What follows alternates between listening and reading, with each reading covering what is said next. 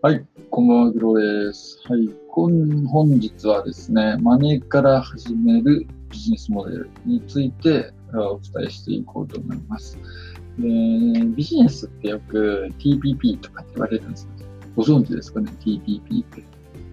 もう徹底的にパクって言われるんですけど、まあ、なんだろうな。うーん、まあ、その、真似っていう言葉をパクると真似るってまず違うことをこう知ってもらいたくて、パクるっていうのはもうほんとコピペみたいな、うん、ものような認識が正しいですかね。まあ、ブログで言ったら、うん、あるサイトのやつをコピペして、そのまま自分のサイトに載せたところで検索順位って上がらないんですね。まあ、なぜかって言ったらね、Google って先に上げた方が判断するんで、それ以降ね、もう5時、5時っていうか、なんだろう、一時語一句一緒っていうのだったらね、後から出しとかもね、間違いっていう認識を出すわけなんで、ん、ニュアンスから自分の経験談を話すっていうのがもう真似るっていうことですね。で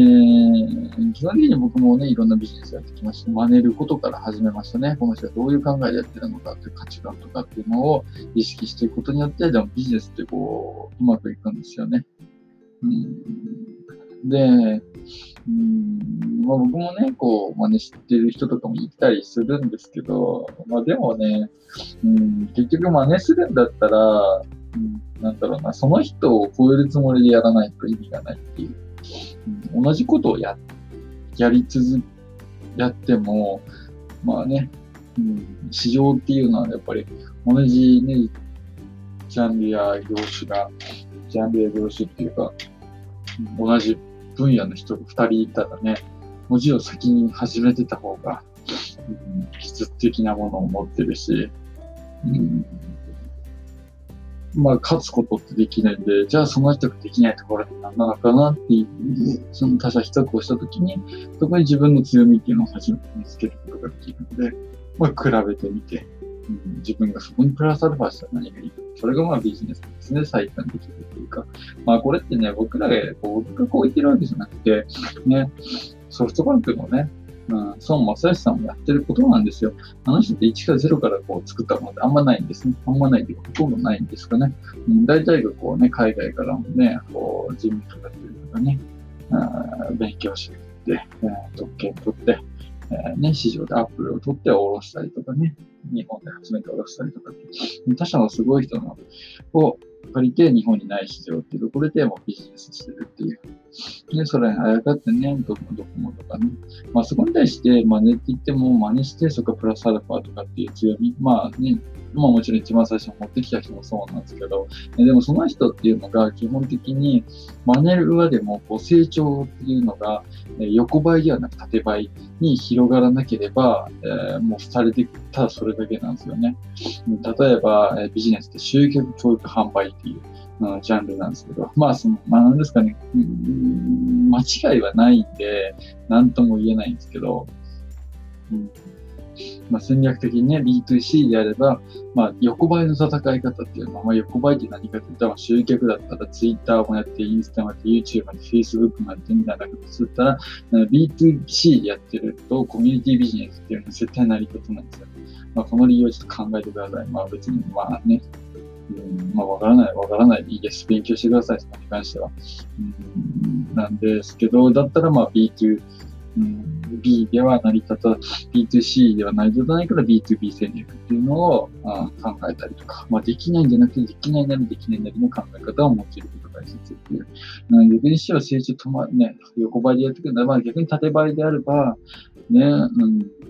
SNS からね、そのネット環境で何に活かせるかなって考えて、まあ、これもジャンル広いんでなんとも言えないですけど、それだったら B2C で、あで、そこから戦略的に持ってて、コミュニティビジネスをして B2B に持っていくっていう、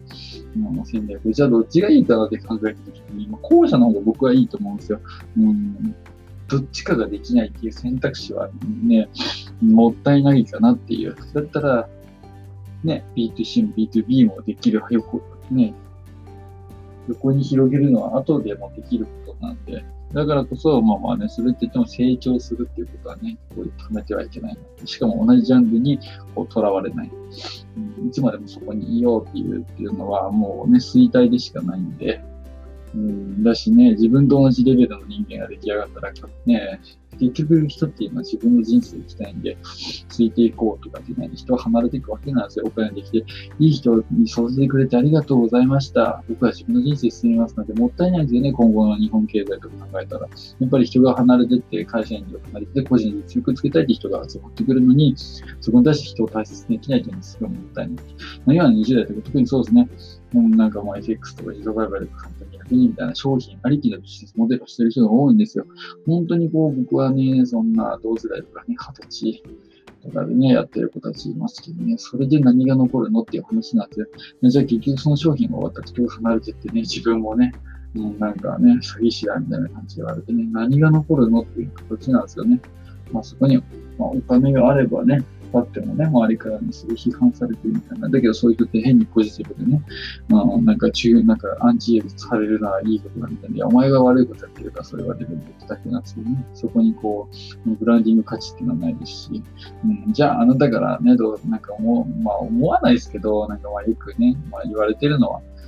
ね、なんかブランド品をそんな、ね、見せびらかしてどうすんのみたいな。うん、じゃああなたからブランド取ったら何が残るんですかって話なんですよね。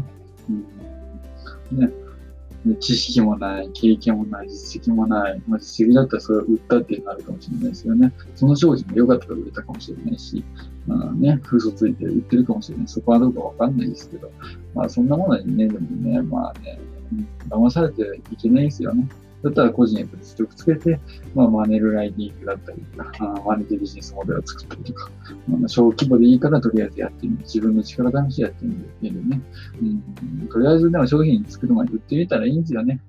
まあ、ジャンルとか決めて、まあ、ある程度の基盤流れとかやってないと、後々大変なんで、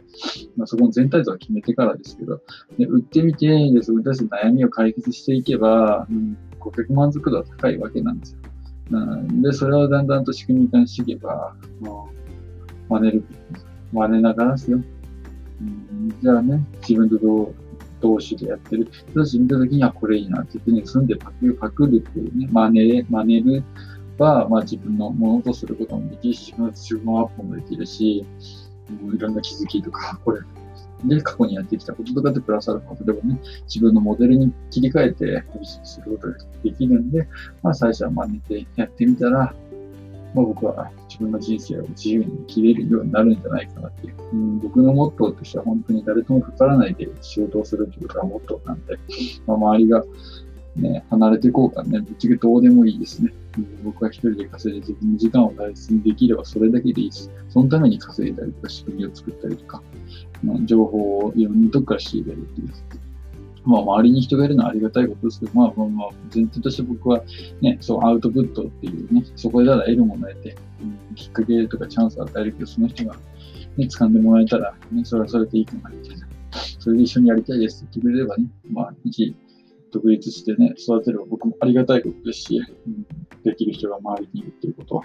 だけどそこはね、まあ僕と同じであればついてくればいいし、周りであれば人脈紹介して、その人が、その子が学びたいことを教えてあげることも可能なんで、まあ、うん、まあ、まあ、いい、うん、そんな感じですね。うん、ちょっとまとまりが悪いですけど、本日はこの辺で、それでは。